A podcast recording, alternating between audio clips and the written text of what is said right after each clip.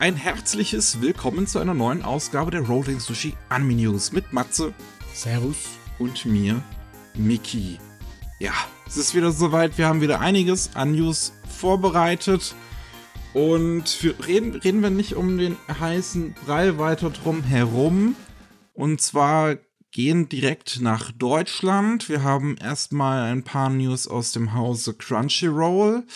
Äh, zum einen ist es wieder ein bisschen was dazugekommen. Ich werde jetzt hier nicht wieder alles direkt erwähnen. Ihr könnt jetzt zumindest die ersten paar Episoden von Jojo auf Deutsch gucken und auch von Sing Yesterday for Me. Was vielleicht noch interessant ist, ist Lock Horizon. Gibt es jetzt die erste Staffel im O-Ton, also auf Japanisch mit deutschen Untertiteln. Mhm. Ähm, die gab es, glaube ich, vorher bislang gar nicht in Deutschland. Und auch dann gibt es noch die Melancholie der Haruhi Suzumiya im Original mit Untertiteln, die komplette Serie. Das heißt, nicht nur die erste Staffel, sondern auch die zweite Staffel.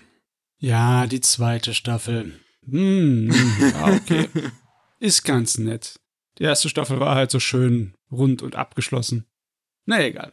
Ja, so viel dazu. Dann hat Crunchyroll noch verkünden lassen, dass Jujutsu Kaisen Zero jetzt äh, über 200.000 Mal in Deutschland gesehen worden ist oder in deutschsprachigen Kinos, sagen wir es so. Ähm, und damit haben sie behauptet, ist es der erfolgreichste Anime-Film in Deutschland in den letzten 15 Jahren. Okay. Ich habe dann natürlich meine Recherche an den Start gesetzt. Ja, ja. Weil, wenn ich so eine Aussage höre, dann möchte ich natürlich auch wissen, ob die stimmt. Ja, besonders in deutsche Lande, wo Pokémon normalerweise immer die Kinokassen anführt, was Anime angeht. Da ist ganz interessant, da sind die ersten drei Kino, äh, Kinofilme auch nur in Deutschland im Kino gelaufen und das ist jetzt wirklich schon wieder 20 Jahre her. Ähm, und ja, dann gucke ich halt so in den Kinocharts, zum Beispiel von 2007 gucke ich dann zuerst mal und ich finde keinen Anime-Film. Ich gucke bei 2006, ich finde keinen Anime-Film. Ich gucke bei 2008, vielleicht sind die 15 ein bisschen großzügig gesehen, ich finde keinen Anime-Film. Hm. Ähm, dann haben wir aber in einen in 2005 und das wäre das wandelnde Schloss. Das hatte, lass mich gerade noch mal gucken, das war überraschend viel tatsächlich. Äh, fand ich jetzt zumindest, dass es überraschend viel tatsächlich war. Ähm, das für das wandelnde Schloss 387.000. Oh, okay. Ja. Da in 2005. Mhm. Ähm, das heißt, Jutsu Kaisen Zero wäre eigentlich in, in 17 Jahren der erfolgreichste, weil ich habe mir dann auch jetzt die paar letzten Jahre angeguckt. Selbst Demon Slayer war 58.000. Das war letztes Jahr, das war gerade als die Kinos wieder aufgemacht haben nach dem Lockdown. Deswegen mhm. wäre Demon Slayer in, in normalen Weltverhältnissen gelaufen, der Film. Er ist vielleicht sogar mehr gewesen. Möglich. Ähm, und dann Your Name 2018 war 11.000, äh, 100.000, 1100. Uh. Ja, dementsprechend, Jujutsu Kaisen Zero über 200.000 Leute jetzt in den deutschsprachigen Kinos, das ist schon relativ viel. Das ist jetzt letztes Wochenende in Deutschland, also das Wochenende äh, vom, vom 15. bis 17. Da sind die Zahlen äh, draußen. Jetzt, jetzt nehmen wir gerade am 22. auf, deswegen das Wochenende sind die Zahlen noch nicht draußen. Da waren es noch 174.000 in Deutschland. Ich weiß halt jetzt nicht mit deutschsprachigen Kinos, ob da jetzt auch Österreich und Schweiz und sowas mit dazu gezählt ist.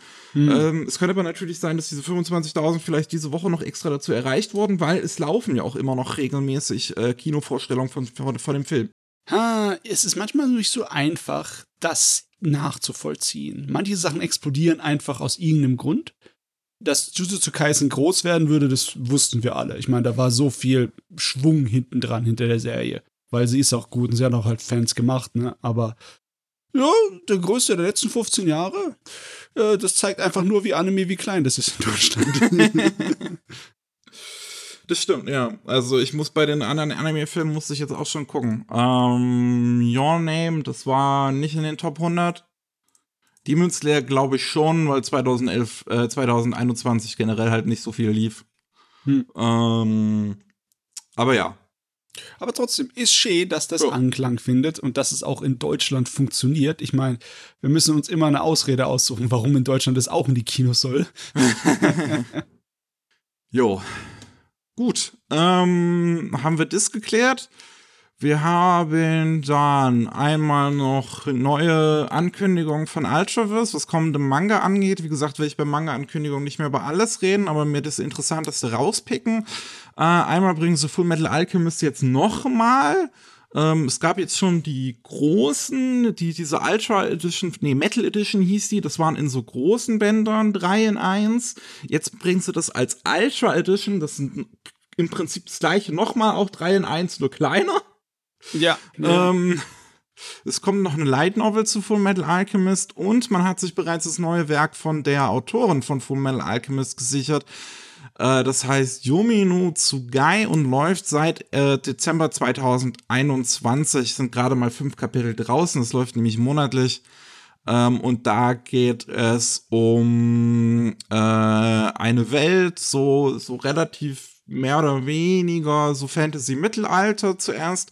Wir haben ein Zwillingsgeschwisterpaar, der Bruder lebt ein halbwegs normales Leben, da geht so ein bisschen jagen, die Schwester ähm, arbeitet im Gefängnis und ähm, dann kommt plötzlich, äh, ähm, ja, werden sie plötzlich von Wesen angegriffen, die weitaus modernere Technologie besitzen als sie und sie das Dorf verteidigen müssen.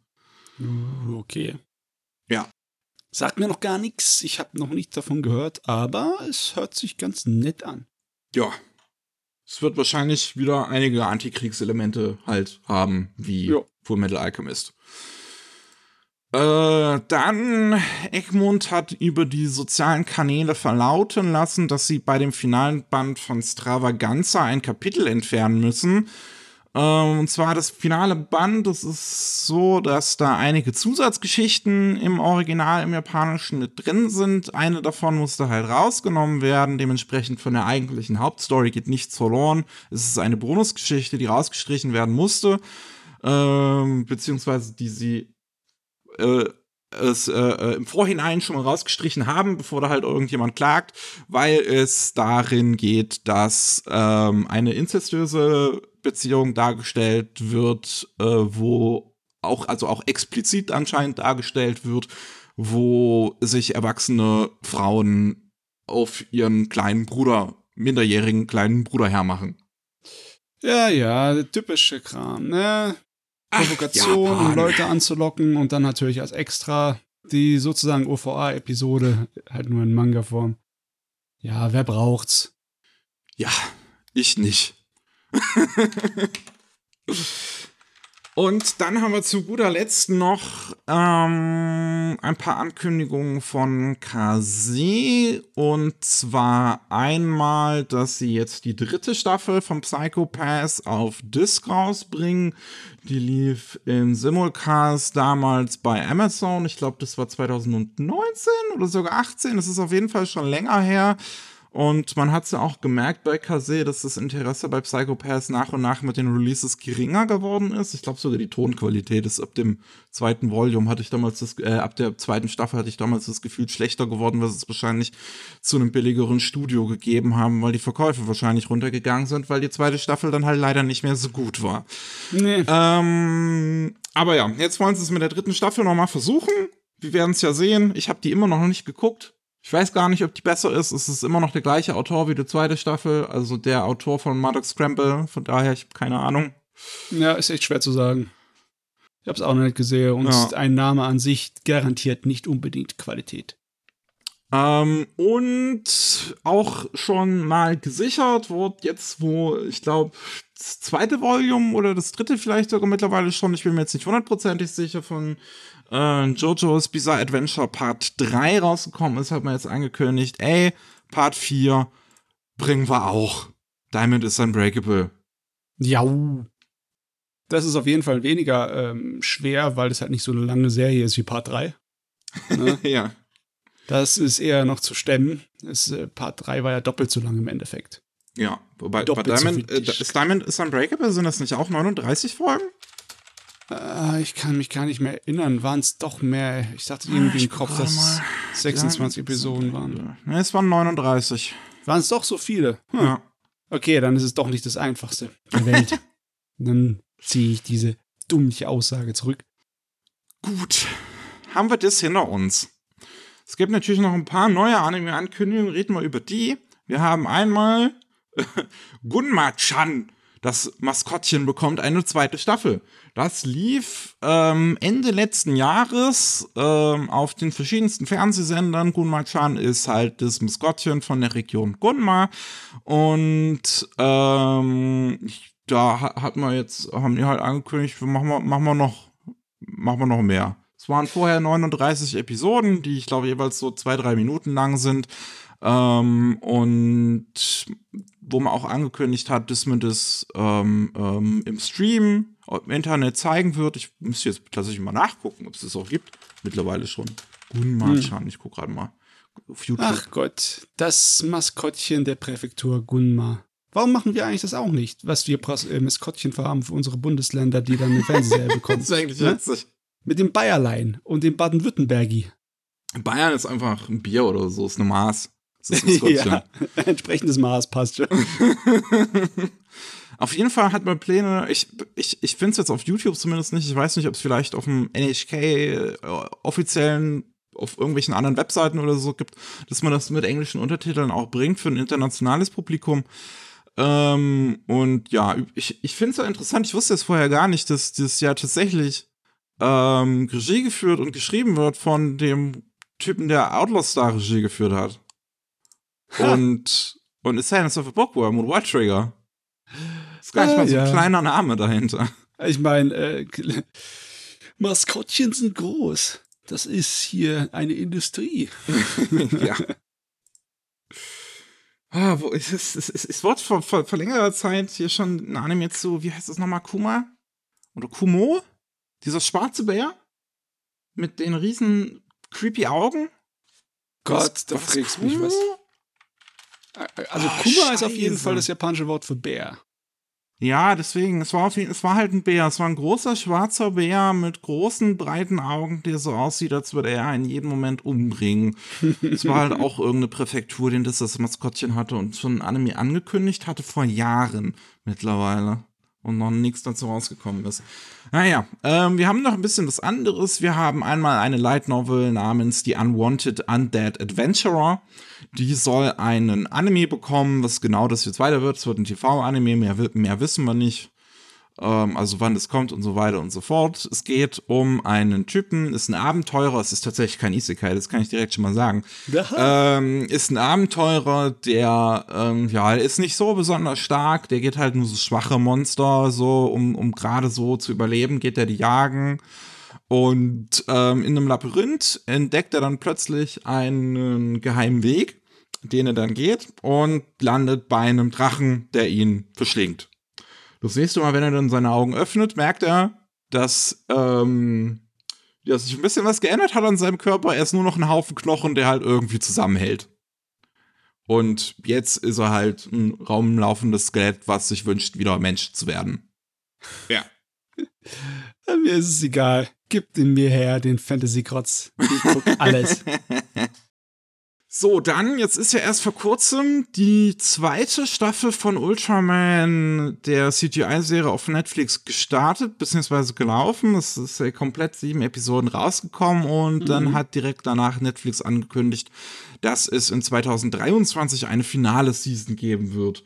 Aha. Es klingt auf mich so wieder wie die typische Netflix-Taktik, dass man seine drei Staffeln erreicht, weil ähm, ich schon verdächtig finde, dass die zweite Staffel jetzt nur sieben Episoden hatte, statt wie die erste 13. Die erste war auch schon Netflix-exklusiv. Du meinst, dass die wahrscheinlich auch für die zweite auch nochmal so sechs, sieben Episoden Ja. haben, äh, für die dritte nochmal sechs, sieben Episoden haben. Ne? Und das ist im Endeffekt die zweite einfach nur in zwei Teile gerupft wurde. Ja, das ist meine Vermutung. Möglich wäre es, ja. Aber naja, ich finde es natürlich doof, dass wir dass es jetzt die zweite im Prinzip noch nicht komplett da ist. Ich habe mich schon drauf gefreut. Ich möchte eigentlich weiter gucken. Ich werde dann jetzt wahrscheinlich warten, bis ich den Rest bekomme, wenn es dann sowieso vorbei ist. Ja, wer weiß, vielleicht ist da inhaltlich auch so ein Punkt, wo du nicht dich so allein gelassen fühlst. Na, ich kann den Satz noch gar nicht mehr zu Ende sagen. Ich, du kannst, darauf, kannst dich leider nicht drauf verlassen, dass die dir nicht einen Cliffhanger an den Kopf batschen. ja. Ah. So, dann ist eine neue Staffel von Love, Death and Robots angekündigt worden. Das passt jetzt normalerweise hier nicht unbedingt in den Podcast, auch wenn es eine animierte Serie ist, beziehungsweise Anthologie. Ähm, die soll bereits am 20. Mai auf Netflix starten. Was wir aber wissen, ist, dass eine Episode, mindestens eine, von Polygon Pictures animiert wird. Ja. Mal sehen. Das ist, ähm, die Sache ist die, Pauline Pictures hat ja schon früher an vielen ähm, westlichen Serien mitgearbeitet, ne? Das heißt nicht unbedingt, dass wir dann ein Anime-Gerät bekommen, ne? Das, das ist, stimmt. Ja, deswegen. Es kann halt alles Mögliche sein. Kann wirklich. Bei, bei der Anthologie wirklich, ne? ähm, dann ist jetzt der neue Shaman King Anime zu Ende gelaufen. Sie haben es tatsächlich irgendwie geschafft, auch wenn es sehr brutal klingt, diese 35 Bände in 52 Folgen zu stecken. Ähm, und jetzt ist ein Sequel angekündigt worden, weil der Autor seit ein paar Jahren an einem Sequel halt arbeitet. Ähm, der Hiroyuki Takei. Und das wird jetzt direkt weiter als, als Anime umgesetzt. Und das macht halt einen auf Boruto. So, unsere Protagonisten aus der ersten Serie sind jetzt erwachsen und haben ein Kind. Aha, okay. Und das Kind ist wahrscheinlich die Hauptfigur jetzt von der, von der neuen Serie. Hm. Ich meine, ja, haben schon einige andere große Schonen-Dinger vorgemacht. Dragon Ball genauso, ne?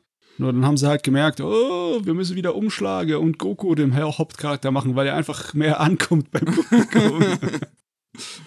ja, ne, bleib, bleib, bleib mal zu sehen, was sie da machen. Ich ja. weiß auch nicht. Also, Ach, ich mag ja Shaman King. Ich habe halt in diese neue Serie noch nicht reingeguckt und ich weiß halt nicht, ob ich mir das anschauen möchte, wenn er so, wenn er halt 35 Bände in 52 Folgen ganz aggressiv reingesteckt werden. Da musst du ja durchrushen wie ein Speedrun. Ja, ich habe auch keine Ahnung. Wenn es so eine schonen Serie ist, aller Dragon Ball, ne, dann ist das möglich, ist es machbar, ohne dass du irgendwie massenweise äh, Sachen auf den Tisch legen lässt, weil da ist so viel Fett, dass man abschneiden könnte, ne? So eine ich weiß auch nicht, ob so viel, also, äh. mal, ein Versuch ist es vielleicht mal wert. Mal gucken. Es ist, das wird ja jetzt, wenn die Serie zu Ende gelaufen ist, wird ja jetzt demnächst auch auf Netflix irgendwann komplett da sein. Dann haben wir einen neuen Film zu Kaketsu Tsorori. Das ist ein Japan gewisses Franchise, was jetzt sein 35-jähriges Jubiläum feiert und dementsprechend dieses Jahr einen neuen Film bekommen soll. In der aktuellen Saison ist auch die neue Staffel von dem TV-Anime dazu angelaufen. Und ja, jetzt ist halt auch ein Film angekündigt worden. Kaiketsu Tsorori, The Star is Born was halt auch eine Anspielung auf den entsprechenden Film ist, beziehungsweise auf die entsprechenden Filme. Und hm. ähm, halt ein sehr ähnliches Setting irgendwie hat, nur dass es halt ein literal Schwein ist, was der Star ist. ja. Aber, warte mal, der eigentliche Hauptcharakter ist doch die, äh, der maskierte Dieb, die genau, Katze, genau, ne? ist ein maskiertes, weiß nicht, ist das ein Katze? Ist das ein Fuchs? Ich glaube, es ist ein Fuchs. Ein Fuchs? Äh, uh, ja, meine Unwissenheit zeigt sich hier. Ja, maskierter Fuchs, der halt, ja, so, so, so dieser typische Verbrecher ist, der halt Streiche spielen will, so. Jo. Dieses typische Kinderding. Mhm. Mhm. Ja, das soll Ende diesen Jahres soll das dann noch in den japanischen Kinos laufen. Dann haben wir heute angekündigt, an dem Tag, wo wir aufnehmen, damit bin ich äh, aufgewacht und war direkt etwas irritiert. Unimai, I'm Now Your Sister ist ein Genderbender äh, Manga, der auch bei uns in Deutschland läuft, beziehungsweise ich glaube, kommt der über, über Manga Jam, läuft der, glaube ich, ich bin mir nicht sicher, über die österreichischen Kollegen. Ähm, und ja, ist halt ein Genderbender-Ding, so eine äh, ne, ne Schwester verwandelt ihren Bruder in ein Mädchen und dann habe ich aber gelesen, geht die Serie halt eher so in Cute Girls doing cute things, nur dass eine davon früher mal ein Junge gewesen ist. Also im Sinne von wegen, äh, mit dich als großer Bruder kann ich nichts anfangen. Ich brauche ich brauch ein Mädel, damit ich hier einen auf äh, Mädchenfreundschaft machen kann. Irgendwie so, ja. Okay, okay, von mir aus. ja, und äh, das soll jetzt ein Anime bekommen, ein TV-Anime und interessanterweise wird er gemacht bei Studio Bind. Studio hm. Bind ist das äh, Studio gegründet von Eggfirm und White Fox, die Mushoku Tensei gemacht haben. Hm. Als ihren ersten Anime. Und ja, jetzt ist der zweite halt keine zweite Staffel von Mushoku Tensei, sondern ein Cute Girls Doing Cute Things Genderbender Anime. Der Regisseur ist Shingo Fuji, der hat vorher Storyboards gemacht bei Mushoku Tensei und macht jetzt halt sein Regiedebüt damit und ähm, mal sehen. Ja, ich meine, bis zur nächsten Inkarnation von Mushoku Tensei von Jobless Reincarnation haben wir ja noch Zeit, ne? Das kommt ja erst nächstes Jahr, ohne genaues Datum angekündigt. Ja. Deswegen, ja. Hm. Mal sehen. Und äh, auch noch angekündigt an dem Tag, wo wir hier aufnehmen, ist ein Anime zu Play It Cool Guys. Den habe ich erst in der letzten Manga-Vorschau vorgestellt, weil der jetzt gerade bei Hayabusa diesen Monat angelaufen ist. Und ich glaube, die haben was gewusst. denn, denn, jetzt ist ja Anime angekündigt worden. Es geht halt um eine Gruppe an Jungs, denen ständig irgendwelche peinlichen Dinge passieren und versuchen halt so zu tun, als wäre halt das nicht passiert. Ja, und, fake it till you make it. ja.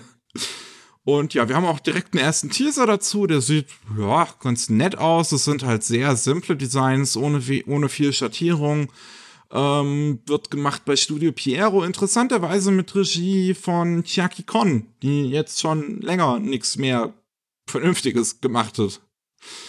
Weißt du, das letzte war ja ähm, The Way of the House Husband. Das, was man nur, nur, nur schwer noch als Anime bezeichnen kann. ja, also wenn man den Trailer hier nachgeht, weiß ich auch nicht, wie viel von dem Gerät hier groß animiert ist.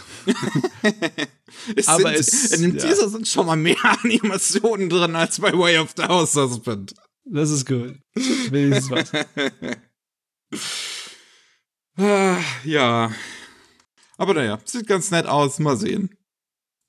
Wir haben noch ein paar Infos bereits angekündigten Dingen und äh, generellen Stuff. Einmal haben wir, jetzt ist der 25. Detektiv Conan-Film in Japan gestartet, in japanischen Kinos. Boom. Und der äh, bricht mal wieder seine eigenen Rekorde. Und zwar hat der 24% mehr Einnahmen an seinem ersten Tag generiert als der vorherige Rekordhalter äh, im Detektiv Conan-Franchise. Und das war der 23. Film in 2019. Ja. Wir haben jetzt keine konkreten Zahlen unbedingt dabei, muss man direkt mal dazu sagen. Das war irgendein Magazin, in dem das drin stand. Ähm, nee, eine ne, ne Website, Cinema Today, die das angegeben haben. Ähm, wir können aber jetzt ein bisschen rechnerisch mit vorgehen. Der äh, 23. Film Fist of Blue Sapphire hat 422 äh, Millionen Yen an seinem ersten Tag eingespielt. Dementsprechend, wenn wir 24% draufrechnen, müssten wir jetzt ungefähr bei 523 Millionen Yen sein. Mhm. Mit dem neuen Film. Ja, von so knapp 3,8 Millionen Dollar bis aufgestiegen zu 4,14 Millionen ja. Dollars. Ja, na, es, es ist schon leicht furchteinflößend, die Vorstellung, dass Detective Conan immer noch am Wachsen ist. Es ja. hört einfach nicht auf, ne? Ja. es sind halt jetzt auch, glaube ich, so langsam, weil wir haben jetzt halt Eltern, die damit aufgewachsen sind und das dann wiederum ihren Kindern so zeigen und dann wird's halt nur mehr. Ja. Ja, ja, ja, ja. Beziehungsweise eigentlich in Japan im Prinzip eigentlich weniger, wenn wir es mal so sehen von. Uh. Äh, aber äh. ja, ähm, Demografieproblem, ne? Ja. Aber naja, noch funktioniert's. Äh, die Hoffnung ist jetzt für den neuen Film, dass das der erste Detektiv Conan-Film ist, der die 10 Billionen, äh, Milliarden Yen knackt. Und äh, denn vorher, der Fist of the Blue Sapphire, das, also der 23. Das war der, der bisher die meisten äh, äh, Gewinne erzielt hat für einen Detektiv Conan-Film und das waren 9,37 Milliarden Yen. Mal sehen. So viel Geld.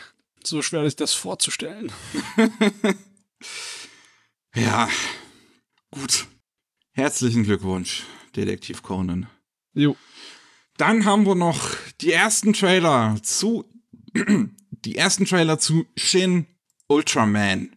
Der Film von Studio Kara und Tsubaraya Productions und der neue Live-Action-Film halt von äh, Hideaki Anno, gemeinsam mit Shinji Higuchi, die auch schon zusammen an Shin Godzilla gearbeitet haben. Ja, ich meine, wenn du einige von den Bildern da rausnimmst und sie aus dem Kontext heraus zeigst, dann sieht's auch aus wie Shin Godzilla. Besonders mit den ganzen Leuten in Anzügen, die im Hintergrund halt die Informationszentrale machen, ne? Ja. Ja. Aber Ach es Gott. ist schon Hype, finde ich. Es ist schon recht cool. Ich fand den Shin Godzilla fantastisch. Ich ja, fand ihn richtig cool. Der ist super.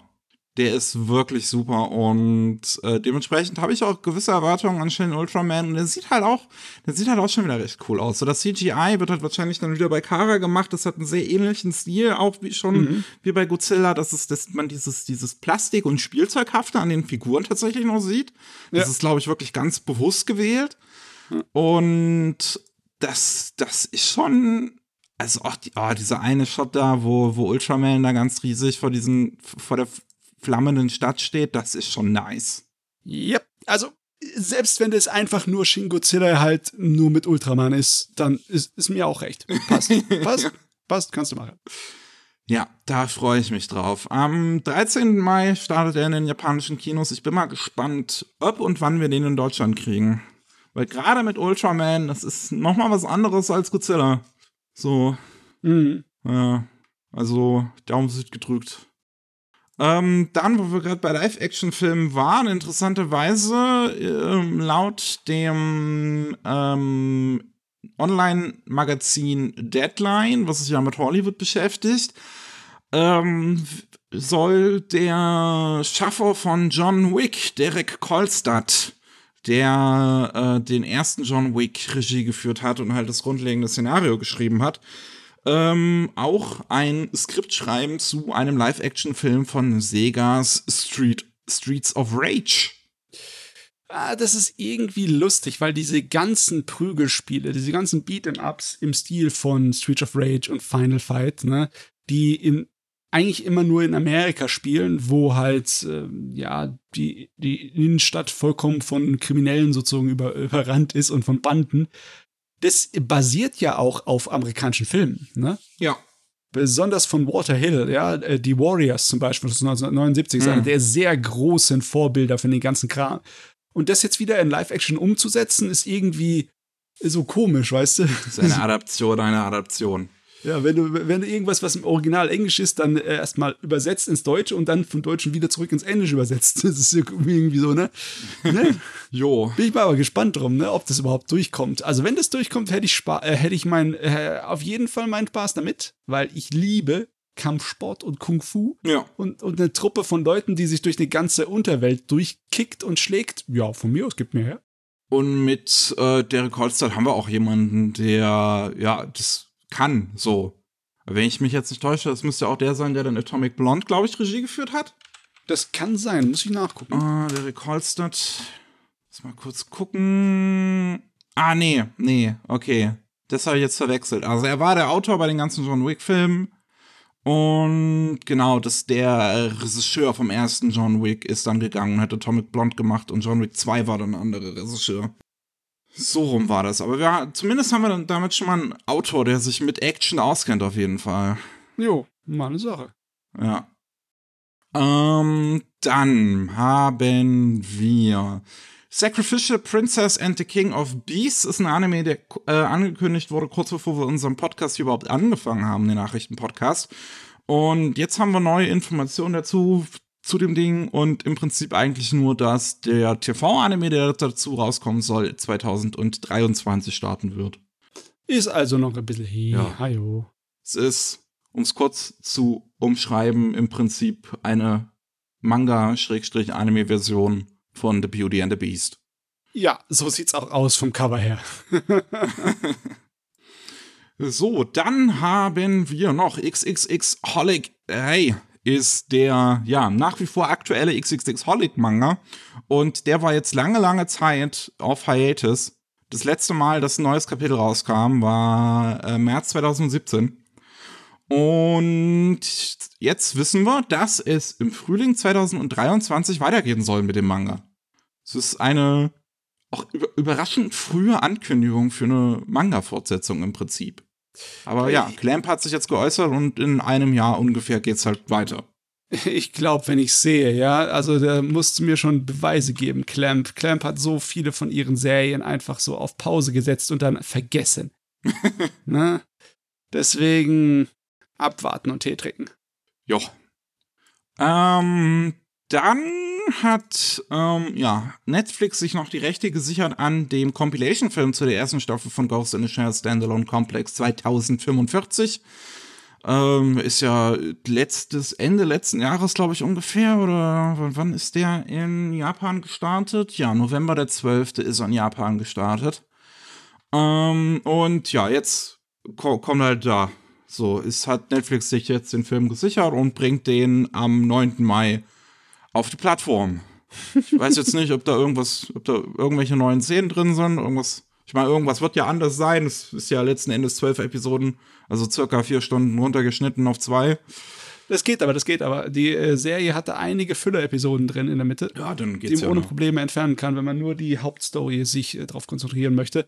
Aber ja, es ist mal wieder so eine Angelegenheit von wegen, äh, es hat so lange gedauert, bis wir die zweite Staffel da produzieren. Äh, und das Ding hat einfach in der Mitte aufgehört, der Geschichte da müssen wir den Leuten nochmal ins Gedächtnis rufen, was da passiert ist, bevor wir die zweite Staffel erholen. Ja, weil die zweite Staffel kommt ja dann direkt zwei Wochen später, am mhm. 23. Mai. Ja, ja. Da kann man sich dann nochmal äh, in der Zwischenzeit das Gedächtnis auffrischen. Ja, in kürzester Fassung. Ja. Dann muss man die ganze Serie nochmal gucken. Dann wissen wir auch Neues zu der Fortsetzung von Tatami Galaxy, Tatami Time Machine Blues ist ähm, ja bereits vor längerer Zeit angekündigt worden. Der Roman, der ist auch, auch noch gar nicht so alt. Der ist erst ähm, Mitte 2020 rausgekommen und ich glaube, nicht allzu lange danach kam auch direkt die Ankündigung für einen Anime davon. Ähm, und den soll ja äh, Shingo Natsume Regie führen, der jetzt äh, zuletzt Sunny Boy Regie geführt hat, was ich natürlich ganz, ganz doll liebe und super finde. Und jetzt wissen wir, dass das, was hier zumindest jetzt, ich habe jetzt hier gerade halt Anime News Network vor mir, die beschreiben den noch als TV-Anime, ähm, aber der soll dann in Japan am 30. September in den Kinos starten. Hm. Ja, also ich weiß, vielleicht kommt er zuerst halt irgendwie ins Kino, kommt, kommt ein Kino-Run und vielleicht ist er auch gar nicht so lang, vielleicht sind es nur ein paar Episoden, sodass man das im Kino zeigen kann, weil wenn es jetzt elf wären, das wäre halt ja gut, gut, manche Filme heutzutage gehen ja auch irgendwie vier Stunden oder sowas, weiß ich.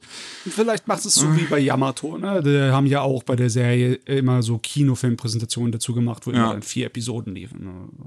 Das kann halt natürlich auch sein. Ähm, ja, am 30. September, in drei Wochen soll er in japanischen Kinos laufen. Äh, wir wissen auch schon, dass Disney Plus hat die Rechte an der Serie und ähm, die werden die anscheinend auch noch eine zusätzliche Episode zeigen, die dann nicht in den, Ki in den Kinos gezeigt wird. Hm. Ja. Okay. Ja, aber wenn man so die Optik von dem Gerät sich anschaut, dann schaut man, dass der Shingo Natsume der hat so ungefähr sein Ding gefunden, was ihn gerade interessiert. ich meine, es ist, äh, es, es, sind jetzt hier zwei Screenshots äh, von dem ersten Trailer, der in Japan anscheinend schon gezeigt wird. Der soll jetzt äh, demnächst noch rauskommen, äh, dass man, dass sich den alle auch angucken können. Und da sieht man halt, das sieht halt genauso aus wie die äh, erste Serie, die damals ja Yuasa Regie geführt hat. Und ähm, es ist halt dementsprechend auch ein etwas ähnlich simplerer Stil wie bei Sunny Boy. Ja, irgendwie wie eine Mischung aus Sunny Boy und äh, Goodbye Mr. Despair, ne? Hm. ah ja, ich mag solchen Stil. Ich bin auch mal gespannt. Gut, ähm, dann, wir haben erst letzte Woche darüber geredet, dass ähm, die Serie für Oktober äh, äh, bestätigt wurde. Jetzt haben wir auch einen Trailer. Ich rede von A Raven in the Harem eine Serie über eine mysteriöse Konkubine. Und ja, wir haben den ersten einminütigen Trailer, der so ein bisschen was zeigt. Und äh, ja, das war's. Mehr habe ich nicht zu sagen. Wir, wir, wir sehen das nur erste Mal in Action und da sind jetzt auch, ehrlich gesagt, keine besonderen Szenen oder sowas drin in diesem Trailer. Es ist ein paar Leute, Close-ups von ein paar Figuren, wie sie reden. Ja, aber zumindest er sieht schon schön gezeichnet aus. Und die, äh, auch wenn die Szenen nicht viel Bewegung haben oder Animation, man sieht schon eine filmische Griffe da drin, wie zum Beispiel ähm, nee, das Unschärfe benutzen, ne? Und äh, die Art und Weisen, wie die Nachtfarben, ne? weil es spielt ja größtenteils hier Nacht in dem Trailer, äh, dargestellt werden. Na, also mich äh, zieht das an. Okay, ja. Ich finde, es sieht halt relativ clean alles so ein bisschen aus. Hm. Ja, im Oktober ist es dann soweit. Dann kommt die Serie raus, dauert noch ein bisschen. Und äh, sind wir beim letzten Trailer angekommen, den wir für heute besprechen, beziehungsweise nee, nicht Trailer, einfach nur ein paar mehr Infos. Ähm, Encouragement of Climb Next Summit ist die nächste Staffel im Encouragement of Climb Franchise und da wissen wir jetzt im Oktober soll die starten. Die wird zwölf Episoden haben und sie haben jeweils eine halbe Stunde Timeslot im japanischen Fernsehen. Das heißt, es sind 24 Minuten Episoden. Das ist gerade für das Franchise was Besonderes, weil ähm, es hat mal angefangen mit drei Minuten Episoden, dann fünf, glaube ich. Die dritte waren dann äh, 15 Minuten und jetzt haben wir die neueste Staffel und es sind jetzt komplette, volle 24 Minuten Episoden. Ja, ja, da da kämpft sich der Slice of Life Anime hoch an die Spitze. ja, die Serie letzten Endes über ein paar cute Mädels, die halt klettern gehen. Ja, was heißt klettern? Ich glaube, äh, äh, ja, Bergsteigen. durch Berge wandern halt. Ja. Ja. Ist doch schön. Jawohl. Ich muss es mir mal angucken. So, wir haben jetzt nur noch ein paar Kleinigkeiten übrig und die Folge ist gar nicht mal so lang. Es wird Diesmal wird es vielleicht sogar noch ein bisschen kürzer als letztes Mal. Mal sehen. Ähm, wir haben einmal leider wieder was Trauriges. Ein Mangaka, der gestorben ist im Alter von 69. Und zwar Mio Murao. Ähm, ist 52 geboren, hat bereits 20 Jahre später in 72 mit seinem ersten Manga angefangen, Kappa Love Love Dai Sakusen und ähm, hat auch gerade mal vor einem Jahr äh, zusammen mit einem anderen Mangaka eine neue Reihe gestartet namens Dorei Sensei und ist jetzt an einer Krankheit verstorben, die nicht weiter genannt wird, für die äh, gegen die er anscheinend schon die letzten drei Jahre über gekämpft hat und jetzt leider den Kampf verloren hat. Hm. Ist, ist, natürlich schade. Ne? Ja, er ist jetzt nicht unbedingt bekannt. Ähm, also ich weiß jetzt zumindest nicht, wie es in Japan aussieht. Im Westen halt nicht wirklich. Die ganzen Werke sind halt eher so, ähm, ja, eher so Erotik-Sachen, die er gezeichnet hat. Ja, ist heute ja nicht wirklich so beliebt. Entweder bist Edgy-Kram oder du bist gleich pornografisch, aber die Erotik ist irgendwie verschwunden. Tragisch, ja. Ja, ja, ja. Ich bin der Meinung, dass das Internet dran schuld ist. Immer ist das Internet schuld. Naja, ähm, wir haben noch, ähm, ja, Toy meldet sich mal wieder, beziehungsweise jemand anderes hat sich über Toy gemeldet, was da so abgeht. Ähm, wir haben Labor Violations. Woo! ja. Der, der Klassiker. Äh, und zwar, ähm, also es ist, gibt eine ähm, Produzentin, beziehungsweise assistierende Produzentin ähm, bei Toei, die gemeinsam mit einer äh, Gewerkschaft ähm, Toei, äh, ja, sich über Toei beschwert hat. Und ich glaube nicht wirklich angezeigt. Hier steht zumindest nichts davon. Ah, doch. File Suit. Okay. Ähm, angezeigt hat ähm, für einmal Überarbeiten äh, und viel zu viele Überstunden und ähm, sexuelle Belästigung. Bei den Überstunden ist, beschreibt sie Toei so, dass es anscheinend bei Toei ein gewisses System geht, dass es jeder eigentlich darauf ausgelegt ist, dass die eine bestimmte Zeit an Überstunden an sich machen werden und dass das dann letzten Endes darauf ausläuft, dass in der Regel jeder Mitarbeitende bei Toy ungefähr 13 Stunden am Tag arbeitet. Ja. Ähm, was natürlich nicht gesund ist. Überhaupt nicht. Vielleicht sind da, wahrscheinlich sind da vier Stunden davon gar keine wirkliche Arbeit, sondern einfach nur Rumgehetze Unnötiges oder warten. Naja, das ist gerade bei, bei sowas, bei so einem Job auch, gerade wenn du Produzentin bist, manchmal einfach nur auf Sachen warten und so und das ist wahrscheinlich auch dabei, dann bist du viel zu lange im Büro. Ähm, aber es ist halt auch nicht unbedingt gesund. Ja. Ähm, und ähm, auch für diese Überstunden gibt es anscheinend keine entsprechende Kompensation. Äh, es gibt für ein paar Stunden wird man anscheinend kompensiert für Überstunden, aber da das System von Toys ähm, ja, Arbeitsmoral anscheinend generell darauf ausgelegt ist, dass man sowieso die ganze Zeit Überstunden sich anhäuft, werden die nicht entsprechend bezahlt. Und äh, ja, sie redet halt auch davon, dass sie von mindestens zwei äh, Freelancern, die für Toy gearbeitet haben, äh, sexuell belästigt worden ist. Einer davon, der sie ja äh, angefasst hat und ein anderer, der sich ihr ja so ein bisschen aufgezwungen hat, so dafür gesorgt hat, für eine Situation gesorgt hat, wo sie irgendwie alleine sind, dass er irgendwie sie fotografieren kann, angeblich für Referenzen. Mhm. Und auch zusammen immer bei, bei irgendwie sitzen, also sie, sie befehlen hat, befohlen hat, mit ihm gemeinsam zu sitzen, was halt auch weird ist. Und Peinlich, ähm, ja, und äh, das halt bei, bei Toei dann vermerkt hat und anscheinend auch gar keinerlei irgendwie Reaktion von Toei oder so kam, keine Hilfe oder so, dass jetzt äh, da mal den Freelancern auf die Finger gehaut wird, gehauen wird, dass sie das lassen sollen. Die Sache ist die, ne? Das Beschissene an der ganzen Angelegenheit ist, dass wahrscheinlich überall solche Probleme herrschen. Wirklich überall. Nur, dass es echt selten ist, dass jemand mal dann rechtlich dagegen vorgeht, weil ja. logischerweise, du stellst dich damit auch ins Rampenlicht. Natürlich, ne? ja. ja. Nicht nur, dass äh, dann bestimmt ein paar Leute in dem ja, in dem ganzen industriellen Feld gibt, die dann denken, oh, mit dir wollen wir nicht unbedingt zusammenarbeiten, die können wir ja nicht einfach so ausnutzen, ohne dass sie sich beschwert. Hm. Weil das Ausnutzen ist irgendwie der Standard. Ich meine, wenn du allein schon davon ausgehst, dass man Überstunden macht, wo man nicht dazu bereit ist, die zu vergüten, dann ist es einfach nur, dass du für weniger Geld mehr arbeitest. Ja. Mehr ist das nicht. Das ist einfach nur eine blöde Umschreiberei von, von ganz einfacher Gier. Ne? Ach Gott, ja. ja. Also ich hoffe, ich hoffe, dass das nicht einfach so vergessen wird nächste Woche. Ja, also Toy hat jetzt äh, anscheinend schon ein kleines Statement zumindest abgegeben, ähm, sich gegenüber dieser Central Labor Relations Committee Labor Standards Inspection Office. das ist ein langer Titel. oh, danke, Japan. Ähm, ist ja fast schon eine Light Novel ah, die Deutschen können das auch gut. Ja, das stimmt.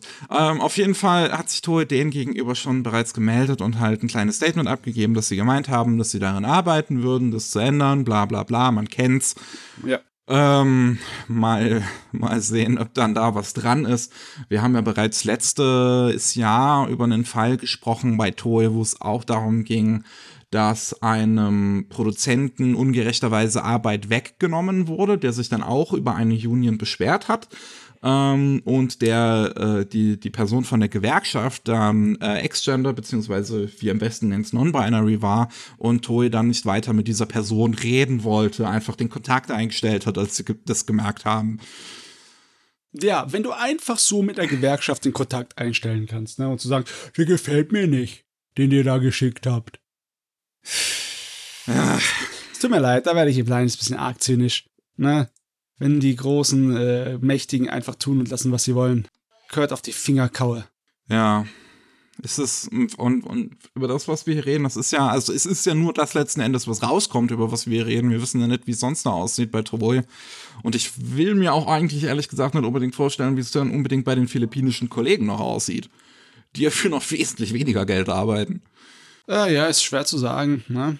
Wenn man keine Infos hat und wenn keiner spricht und irgendwie sein Schweigen brechen möchte. Ja. ja.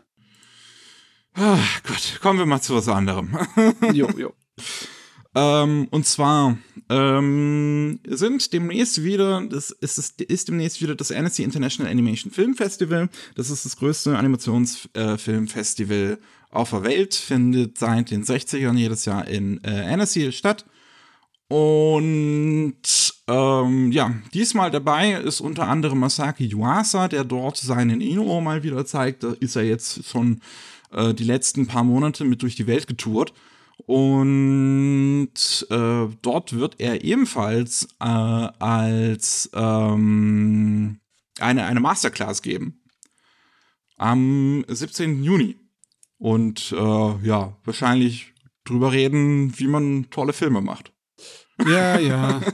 Die Franzosen kriegen immer den guten Kram ab, ne? Ich glaube sogar, dass die Stadt sich einfach Annecy ausspricht. Ich Echt? bin mir aber nicht sicher. Ich habe keine Ahnung von, von, von, von Frankreich.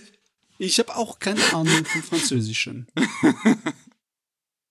Ähm, ebenfalls werden interessanterweise auch anscheinend die ersten paar Episoden von Sunny Boy gezeigt. äh, Von Oh. Shingo Natsume, weil das äh, auch in irgendeiner Kategorie äh, beste TV-Film-Animation ähm, irgendwie ähm, nominiert ist. Ja, das kann ich mir vorstellen, dass die Franzosen das mögen, das Zeugs. ich mir auch. Oder ich mag's auch. ähm, und ja, ist, ist doch eigentlich ganz schön zu sehen. So, wir haben einen, wir haben einen Yuasa da mit, mit seinem Inuo, was anscheinend ja auch eine Art Musical teilweise ist. Oh, Ich bin wirklich gespannt, den zu sehen irgendwann, wenn wir den hier in Deutschland bekommen. Hm. Ähm, Es ist schön, dass jetzt die Festivals wiederkommen, ohne dass wir sie sofort absagen müssen. ja. Äh, Das Filmfestival ist vom 14. bis 19. Juni. Und ja, machen wir weiter. Eine Kleinigkeit haben wir nämlich noch. Da geht's um Crunchyroll. Und zwar der bisherige CEO, Colin Decker, der jetzt im Prinzip eigentlich auch noch nicht so lange CEO von Crunchyroll ist, ist äh, hat die Firma verlassen. Und wir haben einen neuen CEO, und zwar Ra- Rahul Purini. Und äh, Purini ist seit 2015 bei Funimation. Der äh, ist da äh, die Position äh, als COO in letzter Zeit gewesen, so beratende Position. Ähm, Im Prinzip die zweite Hand vom CEO. Ähm, die zweite Hand, die rechte Hand. ähm, und ähm, ja, ist da halt auch für so, so, so im, im Prinzip so klassisches Management im Prinzip verantwortlich. So mit, mit den Produktionsstudios sich auseinandersetzen, mit dem Content, äh, Analysen, hier Business Intelligence, E-Commerce, der ganze eklige Kram halt, ne? Es ist manchmal echt schwer zu sagen, ob das einen Einfluss hat auf das, wie und wo und was man da macht bei Crunchyroll, ne? Ja. Weil ich habe natürlich ein paar Sachen im Hinterkopf, das ist natürlich dann geschichtlich her erst im Hinterhinein auseinandergenommen worden, dass dann halt die unterschiedliche Chefe am, am Ruder bei einer Firma für sehr unterschiedliche Arten von äh, Produkten und Stil gesorgt haben. Ne? Ja. Egal, ob es bei alten Computersachen sind oder nehmen wir mal Apple mit Steve Jobs, ne? Aber ob das hier bei Crunchyroll in irgendeiner Art und Weise spürbar ist für jemanden außerhalb der Firma, wage ich ein bisschen zu bezweifeln, vielleicht.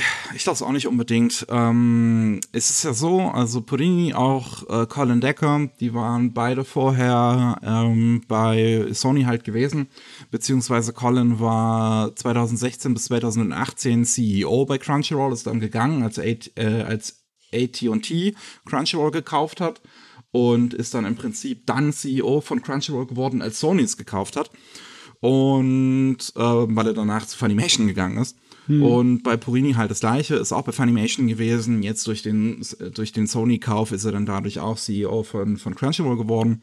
Und beziehungsweise halt jetzt, wo dann Decker zurückgeht, ist er jetzt halt CEO von Crunchyroll. Und ähm, ich glaube nicht, dass sich da unbedingt was ändert.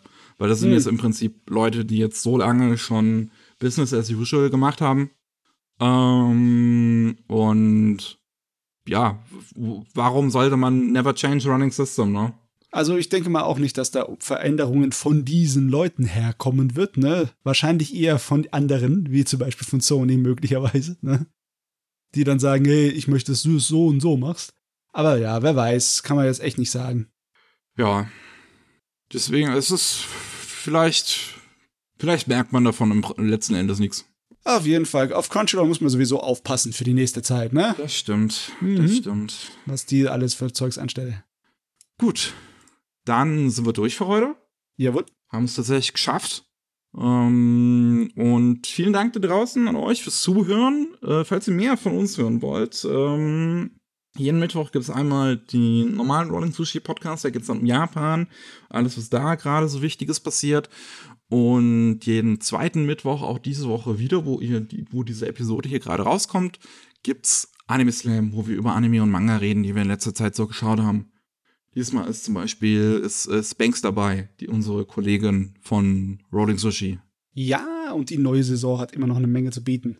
Ja, also falls euch das interessiert, könnt ihr da auch mal vorbeischauen. Ich meine, oder, oder beziehungsweise hören. Ja. Aber euch, Anime werden euch wahrscheinlich sowieso interessieren, wenn ihr, wenn ihr, wenn ihr den Podcast hier hört. da ist, ist so eine gewisse Tendenz da.